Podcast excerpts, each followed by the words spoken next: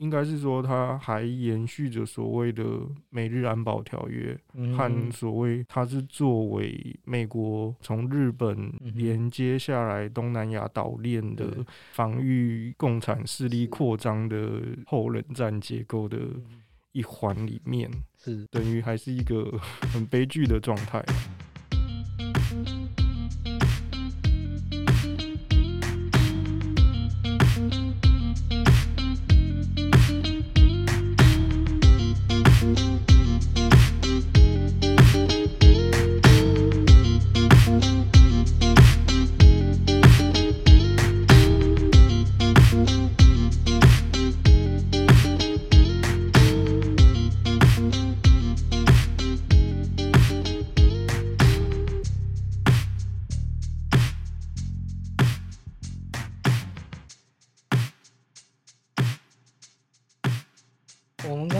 过，就是琉球王国，他以前曾经跑去跟东南亚做交易嘛，然后再朝贡嘛，然后形成一个经济体。原因就在于冲绳，它这个地方实在地理位置太棒了，它上面就是日本，然后是韩国，然后往西边走就是中国，往南走接台湾，然后接菲律宾。接东南亚都非常的近哦。对，那个你从台湾如果说要去冲绳，为什么那么多人台湾喜欢去冲绳？因为实在太近了，上飞机吃个餐，然后服务员把那个餐点收起来之后，你的机长就开始在广播说我们差不多要下飞机了。对，等于说美军在那边建立一个基地，你以后韩国有事情，你以后台湾有事情，或者其他地方日本有事情的时候，他到处哪边都可以非常迅速的做一个支援。对，那所以说台湾人角度来讲，基地上面有美军。对我们来讲是一个对抗中共的一个利多，说真的是这样子。只是问题就出在说，就是基地建在那边，那同时也给冲绳带来一个非常大的一个不方便性，在冲绳哈。嗯，那个没错，就像大家其实都喜欢有垃圾场。但是不要在我家的 对，就隔壁。隔壁是。是，我垃圾还是需要有地方可以可以丢，但是希望在我隔壁的话就那个，但是美军基地就正在隔壁，或者是发电台这这类的问题，好像就是冲绳，它其实就等于是美国的港口、美国的港湾，或者是美国的战机停泊的地方，这样子变成这个，其实对于当地人，或者是说。其实我看吴瑞老师他的一些论述，他也就是说，因为冲绳的当地的有钱人为什么会想要主张独立？因为一般的资本家或者是什么，他们好像不会去资助当地的独立，因为。资本家一方面他只考虑市场，他只考虑向更大的市场靠拢，但是因为冲绳在地的资本家，他可能土地啊什么各方面都被剥夺的状态下。他不得不做出，他跟冲绳人必须要站在一起，因为如果不这样的话，他的资产一点一点的被国外的东西消消弱，甚至是国外更大的资本，他可能也会进到冲绳来这样子。是啊，他这个观察确实是蛮精准的。那有一个伊江岛出生的，跟美军政府对抗的民权运动家，已经过世了。他叫阿波根昌宏。嗯哼，那他其实为什么说他会挺身出来开始做抗争的原因，就是因为他本来在伊江岛那边有一块地。据他的说法，是他那块地以后本来想盖成是农业学校的。嗯哼，就冲绳战发生之后，那块地就此被美军抢占。对，一直到战后，从来没有被归还过这样子。嗯哼，对，然后因此就非常愤怒，然后就发起了一个全岛的抗争。那抗争完之后，他也还没结束，直到现在，他虽然已经过世了，可他在他的那个伊江岛那边找了一个建筑物，然后私人办了一个小博物馆，然后就在讲抗争的经过，然后在讲美军的危害，然后在诉求基地撤除。嗯、但是一方面，同时哦，伊江岛那个地方，那个其实很小啊，这个你可能。骑脚踏车大概几个小时，你就可以绕完一圈，然后人口也很少，少少的两三千人。那这个地方呢，它上面有也有美军基地，可是怎样呢？它因为不是重点发展的地区，所以那个美军基地你每次看过去都空荡荡。嗯啊，可是你的居民能用那块地啊？不行，那块是美军基地。嗯对，所以他们来讲就常常就是卡在那边，现在到底是怎样啊？你们又不用啊？你们又把地 放在那边就不还我们，然后我我们要盖农业学校，然后什么的啊？你又不给我。对，那确实是这样。或者是我以前实习的时候，就是我们的老板东洋企划印刷那个老板，有一次我们在聊天，他本来就是一个很 free 的人，有时候还会开个玩笑或什么的，是很让人亲近一个老板。那他有一次在聊天的时候，他就刚好那个时候在播飞机掉下来，然后掉到一个无人区冲绳山区的新闻，嗯，其实飞机零件还是什么的，对。然后他又指着那个新闻板起脸孔，因为他平常都笑笑的嘛。然后那一次他就板起脸孔说：“你看这个新闻，这个新闻他如果发生在东京的话，他一定上头条。嗯哼，对，有东西掉下来多可怕！他万一砸到人怎么办？就算他掉在山区，搞不好山里面也有人啊，或者怎样，或者偏移一下就掉到其他地方了。但是在冲绳呢，像这样子的意外，几乎就是每天每个月都会发生。然后东京那边 care 嘛，东京一点都不 care，就不管你嘛，你反正你这冲绳你死了多少人，他就是这个数字。”就可能默哀一下，然后好没事了，就继续基地在那边，从此也没有发生什么东西。所以说，他们其实对这件事情的一个不满的点是在于说，他们就是被忽视、被放弃了一块，属于边陲的部分。嗯、像我最近在看真藤顺藏的小说宝岛，嗯，是对他这篇宝岛后面提到冲绳问题的时候，他讲了一个我觉得很有趣的做法，就是解决冲绳问题的做法，嗯、就是让日本的首都迁移到冲绳，然后日本的首相由冲绳人担任。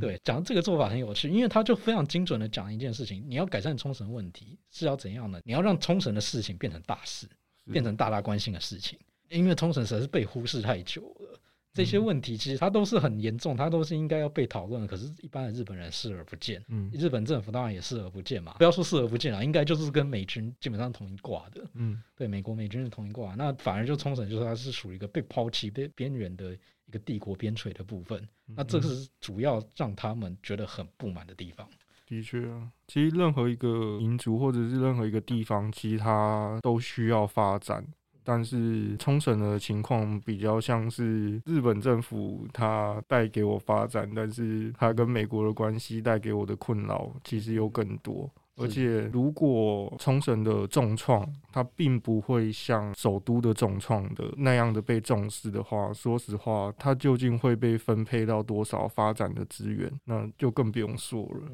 对，但其实这本冲绳自古以来，它并不是像真藤顺章他的切入点是从美国的。呃，统治开始做切入，而是用自古以来，这个是我其实我很好奇啊，也很疑惑，因为一般就算呃一个台湾人，可能他会 他会关心到冲绳，可能一来是他去那边玩，二来可能是我自己觉得啦，我自己觉得他可能是因为钓鱼台的事件注意到冲绳，毕竟他还是属于算是。八八重八重山近的地方，八重山列对对列屿的 的区域其中一个岛这样子，对对，有个主权问题啊。对，所以我自己比较好奇的点是说，为什么去挖掘历史，而不是挑大家最受关注的地方去做书写这样子？是。主要几个原因啊，第一个是说，真的要追究说，为什么冲绳它不是日本，然后它跟日本有这么大的一个隔阂，我总归是要追追追追追追，总归是要追到琉球王国时期，是做冲绳从一开始开始领情。然后再来就是琉球王国，就是从我比较前面在讲琉球王国这一部分的历史，其实呢，台湾跟过去来讲就没有什么人在做介绍，没有什么书籍在做介绍。同时，可能上网 Google 琉球王国或什么的，你可能会查到很多就是简体字的文章，对。然后不得不说，非常之惨烈哈，那个那些文章的的所谓真实性或什么的，然后还有他们的一些政治操弄或。状况其实整个水准非常差啦，直直接讲。那一方面，我一直看到这个现象，觉得说啊，如果说台湾再不出现一本，我不敢说我写的都是正确，或者是都是专业的，但至少要有一本书，就是现在要是有一个人，他比方说他开始关心钓鱼岛议题，或者是他因为注意到首里城烧毁的新闻，意识到琉球王国而存在之类，不管什么原因都好，当他开始想说好，我要来研究琉球王国的时候。他能找到什么样的资源？他不会日文的话，你会日文，可以直接看很多日文介绍中文的书啊。但你如果不会日文的话，怎么办呢？要找琉球王国的资料怎么办呢？你去找中文书啊，结果中文书没有，然后你上完 Google，然后上完 Google 被那些乱七八糟的文章 污染，这样子。被误导，对，被误导。碰到这种状况的话，当然就是我自己也觉得，一方面很不 OK 啦，一方面也觉得说，我讲老实话，就是台湾它从牡丹社事件，然后还有更早以前原住民还有冲绳之间，就是有一些交流活动，然后甚至有一些传说是彼此共通，比方说冲绳有非常接近那个摩西亚。然后死猫掉树头，或者是大草鞋传说之类的，这个是那个潇湘神写妖怪小说的那个潇湘神，他就跑去研究琉球妖怪之后，发现有其实很多共同点，这样子，这些有别于琉球王国史料以外的东西。简单的说，就是冲绳它跟台湾是一个非常亲近、非常有文化互通，然后历史上有非常有纠葛的一个地方。那战后的关系其实也保持的不错，虽然这一部分不错，可能是建基于在国民党想要扶持琉球独立的活动上面，他们确实是双方一直会有很多交流，这个是事实。包括说我去参加那个现费留学生哈，嗯，那个现费留学生他其实是在其他国家，他是供给有冲绳血统的后代，他是希望说你这些人回来故乡，然后看一下就是你的前几代那些人都已经不会讲日文，也不会讲冲绳话。你就看一下你的那个祖先曾经生活过的岛屿这样子的东西，唯有台湾，然后还有福建，福建是他们以前朝贡的时候去中国的第一站，只有这两个地方，因为从以前开始交情好的关系，所以它是开放说你一般人也可以参加，你不一定要冲绳后代。对，等于说冲绳他对台湾这个地方非常有好感，非常亲近的，但是台湾居然没有一本介绍琉球王国的书，所以说真的。这件事情让我觉得有点丢脸啊！嗯，对，为什么没有人写呢？我不敢说我是唯一的台湾唯一的冲绳专家或什么，但是就是没有这本书是事实嘛。嗯，至少没有专书。对，至少没有专书在做介绍，所以我就觉得说这个东西至少最起码最起码应该要不能让它空白一直在这边，要有一个人来来填补它。要找谁呢？我自己来吧，自己跳下去。对啊，对啊，对啊，也只能这样吧。对吧？那这是一部分。刚刚有提到说，那为什么不写钓鱼台啊？那些比较冲绳近代的东西，其实我觉得那些算是另外一个大题目，就是战后的冲绳跟美军政府、跟日本政府，甚至是战前，自从变成日本冲绳县统治之后，还有冲绳战这几个东西，它其实都是一个超级大的题目。真的。对。那要写的话，其实也不是说真的完全没有考虑过，也有人劝我说，就是哎，要不要这些东西也一起写一写，然后就直接并成一个冲绳史或这样子。是。一方面说真的，就是要写那些东西一团混账，对，一团混账。我可能还要，我还要再研，我还可能还要再自发研究个不知道几年，然后东西找齐了之后，才能慢慢把它拼凑出来。刚刚我讲的就是，我觉得这个东西它已经空在那边空太久了，嗯，这个我有点急着要出，不回言的，对我急着要出。然后一方面那个东西说真的，研究好几年之后，我也不知道写不写得出来。然后我还有一些其他外物。嗯，所以整个拖下去，可能光研究我要两年，可是我因为有其他东西要写，所以可能搞不好弄一弄六七年，甚至十年以上都可能跑不掉。所以就觉得说，算了，那我先把琉球王国这一部分的东西就先整理出来，然后出成一本，然后至少至少让下次可能冲绳再发生什么可能类似首里生火灾意外，我意思不是他们发生火灾啊，我意思是他们在发生什么事情，然后台湾这边开始关注到说，哎，其实，在冲绳之前还有个琉球王国。嗯哼，之类的这样子的东西的时候，他们有个好参考资料之类的东西，可以去了解说，哎，这个国家它是怎样，它有什么样的历史，它曾经有过哪些文化交流，然后哦，原来知道说首里城其实它以前就被烧掉过好几次，可是现在才发生的这样子的一个科普书籍啦。的确，好像就算日后台湾可能再有什么冲绳热或者是冲绳浪潮，但是大家好像也没有锁本。就是 没有锁本可以去追，说，哎、欸，那冲绳的以前和他经历了什么之类的，突然要冲绳热的时候，好像也只能跟着当时的事情在在说，他也没有办法再更深入或者是更向前挖掘。的确，这本书的确是开启了这样的一个，就是一个基础。一个基础，对吧？像冲绳前几年首里城烧掉的时候，那个大概是近几年看过大家关心琉球王国这件事情的一个高峰。嗯哼，对，因为首里城它就是以前琉球王国的首都嘛。是，重点是很多人去过首里城玩过，他们去冲绳大概十之八九就是会接收到的讯息，就是首里城一定要去看，嗯，跟水族馆一定要去看一样。所以很多人就会贴那个照片，然后。讲实话，以前去所以城玩，然后以前首里城这样子，现在烧掉好可惜之类这样子，然后就会其中就夹杂了蛮多的讲说啊，百年古迹。就这样子，对，烧掉或什么的，这当然是知道说他们就是怀着一个好意啊，就是哀悼这件事情。嗯、哼但是他们所看到那个首里城真的不是百年古迹，对，那个是那个，因为他在一九四五年冲绳战的时候，最近一次就烧掉了。啊、嗯哼呃，所以说他从一九四五年烧掉，然后差不多在一九九零年代的时候就重建起来，然后再开园，嗯、然后二零一九年又烧掉一次，所以差不多才二三十年的。是中间一个轨迹。那你如果说就是对那个琉球一个历史稍微有研究的话，就会发现说，哎，这个其实因为这也是一件大事嘛。光是冲绳战这件事情一个大事，太多东西在冲绳战的时候被毁灭了。嗯哼，对你有稍微有点基础的话，就会发现说，呃，你在研究各种各样的东西，然后冲绳站这边就像一个关卡，一个大家每次打到这边，呃、像打游戏打到这边一定会卡关一样。对，所有东西在这边的时候都有一个断点，之后就是很多东西就就没有再延续下去。对，然后本来首里城也应该是这样子的，一直到很后来，因为冲绳人实在太在意，也就是我们这个是以前我们这个国家代表的一个地方，所以才把它重建起来。对，嗯、所以说就是过去台湾就比较没有这一方面的意识了。对，嗯、希望能够给大家的一个 了解，这样子。对，一个施力点啊。是的，是的。对，也比较不会，比如说布洛克要转写，也比较不会 物质情怀。是是是是，不要不要不要去复制到那个简体字写的文章。不然很可怕。台南正大书城，台南最懂得倾听的书店，在地生根，亲切服务。我们的服务项目有会员代订图书、独享优惠、订书快速又方便；机构团体订书、参访、专业导览；议题最多元的现场讲座，空间广，气氛好；书展走进校园。创造阅读零距离，最舒适宽阔的阅读环境，最愉快舒心的阅读感受，都在正大书城。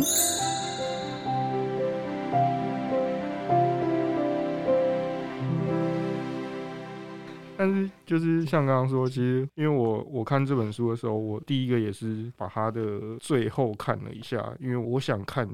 诶，自古以来会停在那一个时代或者是什么时候这样子？其实我看到就是停在大概战前那一段，甚至更往前推一点，嗯、大概一八或者是一九那一段的时候，我其实其实比较失落。但是其实后来从冲绳的历史重新看的时候，会有更不一样的感受啊，嗯、就是政治方面的那些考量会比较低一点，而是。呃，你真正去重新看一个地方的民族文化，然后甚至它的歌舞剧，或者是它的。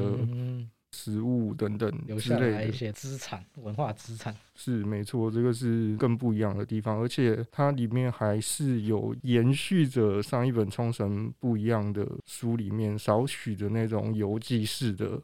方式去写，比如说像古玉丽岛的呃 虾虾仁饭，虾虾饭，对，然后。像冲绳面这这个部分的这些书写，像我有在你的网站上面看到那冲绳面跟荞麦面、荞麦面的那个不同的一个 论战哦，要不要 跟大家分享一下这部分？这本书它确实是有一提到一些游记方面的事情。那这个算是说，我之前在跟编辑，不是时报编辑，在前一个投稿的版本的时候，我不要讲是谁啊，因为最后没有帮我出。对，然后反正那家出版社的时候，曾经就是跟编辑主编讨论了一下，然后他们就觉得说，诶，提到冲绳，果然大家还是对观光、观光对旅游有兴趣，所以他就建议说，你反正我也确实提到了很多地点，很多。谁谁谁的墓碑啊，谁谁谁的什么东西在哪里？是对，然后他又说，你要不要结合一下，就是把它做一个游记式的介绍。那本来我的第一版稿子里面其实比较没有这一方面的东西，非常少。嗯那后来我听了这个建议之后，也觉得说，哎，确实大家对观光啊，然后还有一些现在的冲绳到底是什么样子，可能会比较熟悉。嗯哼，比直接跟你讲人名啊，跟你讲啊护佐丸啊、上八字啊什么的，大家可能雾煞煞听不懂那到底是谁。嗯、对，那不如来先介绍一下，哎，这个其实他人物他是什么什么。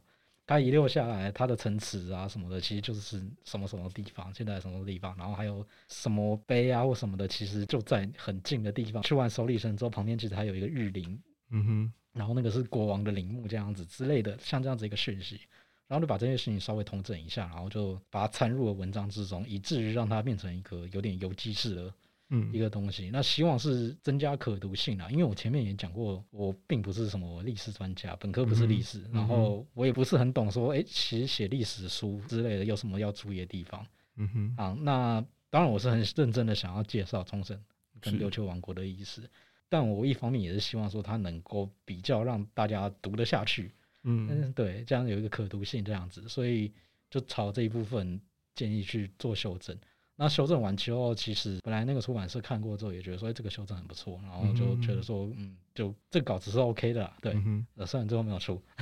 对，但反正就是随着这份稿子大家都觉得 OK 的情况下，那后来又再找了时报合作，对，然后时报就 OK 答应了，那就是现在大家看到这个版本这样。是，的确念起来它是比上一本的冲绳不一样，它是更严谨一些，更深入一些。是是，嗯，而且是受到疫情的关系嘛，就是没有决定发行的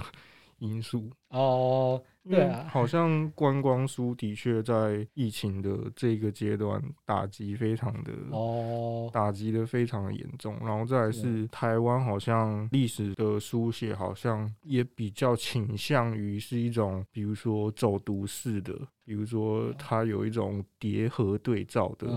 的那种方式在做书写会。显得比较亲民，对。就是对于说，如果一本书来说，它主要的对象的话是大众的话，它会显得比较大家容易接受。但这本的确是会比较严谨一点，但是也看到很多就是大家会完全陌生、惊讶、不不一样的地方。嗯，对。因为对可能很多人来讲，看到琉球历史或什么，就是从零开始建构啊。对，然后确实我们也想曾经考虑过说，要不要等日本开放之后，然后再再再同步发售这本书。现在开放了啦，但是个人课，然后接下来。恢复到真的像以前那样子，我每天在那边看联航到机票有没有特价，然后有了马上刷下去，然后就赶快排一排行程，嗯、然后说去就去的那个情况，可能还要蛮长一阵子才会恢复嘛，所以也还不晓得到底状况是怎样。那这个确实在这本对于观光书或观光怎么来讲是一个疫情影响，对疫情疫情影响这个考验。我最近看到蛮多，不知道是不是因为我开始要做这本书的访问。是，所以我开始在留意到，哎、欸，有什么其他呃有关冲绳的书籍？嗯哼，哼，但最近我的确也看到了有部分少许的这类的数据，像刚刚提到的宝岛，宝岛，嗯，嗯，还有一个我记得好像是一个很小的一个出版社，它也出了琉球王国的一些东西，欸、但是我们有一个论文集，是不是？好像是，所以我也，我也。就我所知有几本啊，就包括宝岛，然后包括高良昌吉教授的书，嗯哼，然后还有刚刚提到小出版社是有一个中流交流协会，嗯哼，有协办还是主办的一个论文集，那它前面其实也有少部分介绍到琉球王国，大概三四十页的篇幅，嗯哼，对，那后，后面就是比较针对一些比较深入的一些论文分析啊什么的，再来就是说陈顺成。就是我们只有一个日本在日本的台籍作家嘛，是，他曾经写过《琉球之风》，不过他可惜、嗯、比较可惜的台版他绝好像绝版了。嗯、哼对，那那一部分就是从萨摩岛津之类这样子去介绍的。那不过他是小说，嗯、虽然陈顺成他写小说，他常常会掺杂极为大量的史料这样子。是对，所以他那本书你在看的时候，大概也可以稍微了解到冲绳的一些历史方面的东西。那不过他终究就是小说，而且小说就是。我要写人物的话，我的时代性就会比较受局限。嗯哼，对我，因为我这个主角他了不起，就是活个几十、一百年。对，然后那。当然，那个琉球王国它的时期就是三四百年这样子嘛，嗯、所以说比较没有办法全盘介绍到。所以说，虽然就是呃，我以前自己写小说的，必须要穿越小说才行。对对对对对，必须要穿越，对，又要穿越。对，我可能要让他穿越到非常非常不多不同的时期，然后我还要想穿越，对，一个梗在哪里？我觉得啊，算了算了算了，我还是照实的写吧。对，像这样子的，的确，因为我刚开始有想说，哎、欸。为什么不采用一种小说的一个虚构的一个时间段去书写？后来想想，的确里面写的篇幅的厚厚度也，小说好像也没有办法容纳那么跨时代的部分。对，老师还有什么要跟我们补充，或者是跟我们分享，就是琉球的一些趣事？是，那我觉得哈，因为现在日本的观光其实也是开放的越来越多嘛。嗯。那可能真的明年吧，至少明年后半或者是后年，嗯，应该有办法照这趋势有办法就恢复到就之前观光的状况。那如果说呢，真的有人他对琉球王国还有冲绳的历史他是有兴趣的，但是他没有一个什么样的基本认知的话，我觉得希望我这本书可以稍微让他知道一下，嗯哼，就是说，哎，你其实不只是说就是了解琉球王国历史，你甚至也可以去了解一下说啊，现在有什么东西。它是其实是琉球王国那个时候残存下来的，嗯哼，然后有什么文化上面可以注意，哪些餐厅啊，哪些遗迹啊什么的。如果说你真的对这件事情有兴趣的话，你可以到处去看一下，嗯，对，像是我里面曾经介绍到有一个，它是呃新人果子店，嗯哼，就是大家新人结衣的那个新人，有在网您的，它是 Facebook 有看到，是的，它是一间，我这边跟听众介绍一下，它是一间卖冲绳糕点的地方。那新垣家呢？他们号称是就是从琉球王国时期曾经退下来的大厨。他们本来是那个琉球王国日时期的日厨，然后当然灭亡之后，他们就转入民间，然后开始做糕点在那边贩售。有些人可能他们去过冲绳玩，然后可能在国际大街上或者是在一些地方曾经看过这个牌子“新垣清煮糕”或“新垣叉叉”之类的糕点甜点这样子。那不过有一家店。它叫新垣本家金厨糕还是什么的，大概类似这样子的店名。它藏身在首里城附近的巷弄里面。它很特别的是，其他家的金厨糕，即使同样写着新人吼，那也是分家出去，然后改成说就是机器大量制造的那种金厨糕。但是新垣果汁店那家本家新垣果汁店，它就是一个到现在都还坚持手工，然后传统。少量发售的一家果汁店，所以那家店即使它同样都叫新人，但它也是有一个特别的地位在，然后也非常难买。它的金厨糕，嗯，那我有吃过，确实它比那个工厂制造还更有风味，这样子特别好吃。嗯、对，那这也是算是我在研究整个历史过程中意外发现一件小小乐趣插曲这样子的。嗯哼，对，那我希望说，就是我这本书也可以让读者们，哎。感受到相同的东西，那或者是下次去冲绳就会知道说啊，我可以去找一下那个新人本家果子店，虽然他的东西常常就是会卖完要预定之类的，嗯、不过去看看也好，这样子。因为我自己没去过冲绳，其实我我很好奇，就是说、嗯、到冲绳玩的观光客，他是倾向于说他是玩本岛，嗯、所谓的那巴，嗯哼哼哼，还是他是会比较倾向于就是各个岛，各个离岛。其实我觉得看个人啊，当然本岛我想应该还是最多的冲绳本岛，因为毕竟你讲到冲绳的话，你可能会先浮现的一些观光景点，大致上都集中在本岛。嗯，比方说海边啊，然后或者是水族馆啊，梅田水族馆啊，首里城嘛，然后还有一些参波岬，然后那个潜水啊什么的，大概都是这些活动都是集中在本岛，所以大概玩本岛比较多，而且你要去离岛其实不太方便。嗯，大部分离岛不太方便啊。比方说你要去宫古岛好了，你可能你要先坐飞机到那霸，然后接下来再从那霸坐飞机到宫古。那其实这个你如果直线距离来看的话，它等于是折返跑哈。因为你如果可以从台湾直接到宫古的话，这样子是比较近的。嗯，我自己看那个地图，宫古岛其实不是蛮近的嘛。对对对，它就在那个琉球的那个海湾的那个。对，可以说这样子以距离来讲哈，就是首先台湾在西南部。这样标的，然后东北方走一式可能就是与那国岛，然后石垣岛，然后宫古岛，然后接下来才是冲绳本岛。嗯，对，所以等冲绳本岛其实还比较远。那你如果要去离岛玩的话，那可能就是要特别排一两天，就是真的要在离岛上面，不然你搭飞机去冲绳，然后又坐搭飞机再去宫古岛，然后你在那边玩的时候，你假设你当天又要搭飞机回来，那根本没有时间在岛上嘛。嗯哼对。我看它地图，它好像其实，比如说它的西北侧，其实跟很多岛屿它都是有桥梁连接的。呃，有一些比较近的，嗯、像刚刚讲到的古里利岛、虾旋饭，他们本来是没有桥的。那后来因为反正也近嘛，要搭船去都不方便，就盖了一个跨海大桥。嗯、然后现在弄到跨海大桥也变成拍照景点，嗯、因为在那边看海景就很漂亮这样子。嗯、还有另外一个赖长岛也是这样子的地方，对，赖长岛它那个。从那巴机场过去大概十几二十分钟，然后他们也是把那边准备一下，弄成一个可以逛街的那个观光商店街这样子，然后一边逛街，然后一边看海，然后一边看飞机，因为它就在那巴机场旁边，是看到飞机起降的。对，冲绳有一些离岛确实是可以就当天来回，嗯，这样子直接过去玩，甚至把它当成不要说当天来回啊，就是你去赖长岛，你可以把它当成一个下午有两个小时、一个小时是在那边过，然后接下来我再去拿把其他地方玩，这样子是没有问题的地方。嗯哼，对。那因为冲绳就真的离岛很多，有一百多个。嗯，对，一百一百五十个啊，一百多少？然后有些地方很近，然后有些地方可能像宫古岛、石垣岛那些，嗯哼，可能就是比较需要花费一些。还有转机啊，或什么才能过去的地方？嗯、我自己是以一个去澎湖玩的那个那个心态去 去假设冲绳的，是的，是的。因为如果我去澎湖的话，它就有那种所谓的那种套装岛屿行程，有有有到处是。其实冲绳也也有这种吗？对，冲绳也有，就是我刚刚讲，除了很远的岛，跟你开车跨海大桥就能到岛之外，也有那种快艇。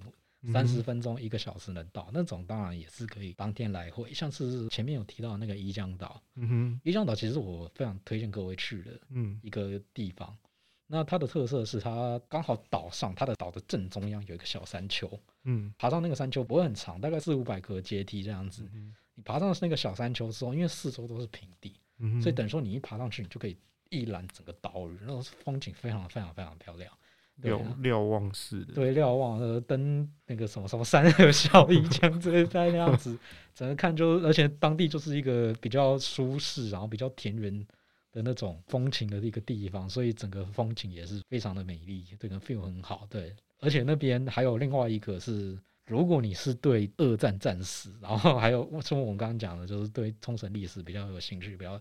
有去研究的。嗯因为伊江岛是美军进攻时非常早登陆的一个地方，嗯哼，早期登陆一个地方，那所以说它上面也是有留下一些就是战争的遗迹，嗯、那还有包括说它以前曾经躲过人的一些防空洞，嗯，那么天然洞窟，然后还有我刚刚讲阿波跟苍红，除了风景之外，也有这种人文风格的地方可以去逛。那它自从北部的一个港口出发，你只要搭三十分钟的快艇就可以到，嗯，对，所以说所以说你就排一个行程，你早上九点。的船出发，然后这边逛一圈，然后下午四五点再回来，这都是没有问题的。当天来回也有这样子的岛屿。我自己其实私心也会推荐大家关心一下冲绳啊，尽管我觉得好像我自己是有一个像一个结盟的想象啊，但是的确好像在台湾现在的这种处境下，好像大概政治上也不太会去关心到冲绳，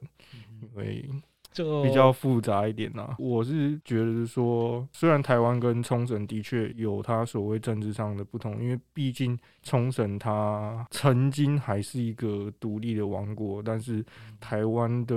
历史的脉络其实是没有独立发展成自己的政治的系统的状况，比较不太一样啊。就是我们缺的东西是，比较是主权和承认的问题，但。冲绳是可能原先它就有这个东西，它后来面临的王 国的状态不太一样。但是我觉得，基于一个民族的，如果大家对一些民族的历史有兴趣的话，我觉得是很推荐大家看这本书。然后也借关心冲绳之余，其实也是关心台湾自己台湾自己的处境和状况。我觉得都有所可以借鉴的地方。啊，今天真的感谢朱佑仁老师。那不会，对，就是跟我们跟我聊聊那么久，对，谢谢。是是，那也很高兴，就是在这边跟大家分享，就是我所知道的冲绳的一些事情。那希望也是大家听过之后，也能够更了解，或者是对冲绳更感兴趣。然后也欢迎大家就是多多参考，就是新写这一本《冲绳自古以来不是日本神圣不可分割的一部分》。琉球王国的前世今生哦，还是有多长？对对，那对那也可以关，也可以关注那个朱佑任老师自己的 Facebook 啊，对对对，我科科科任科科任的啥什么大科科任，因为我之前在痞客邦写文章的时候用曾经用过这个名字这样子，对，就是棒球迷或者是 日本通，对，也可以，也可以关注一下。其实我考虑过之后要不要写日本棒球的相关的书，嗯、因为对，也有发现这一部分好像可以写。对，嗯，那好，感谢大家，谢谢，好，谢谢大家。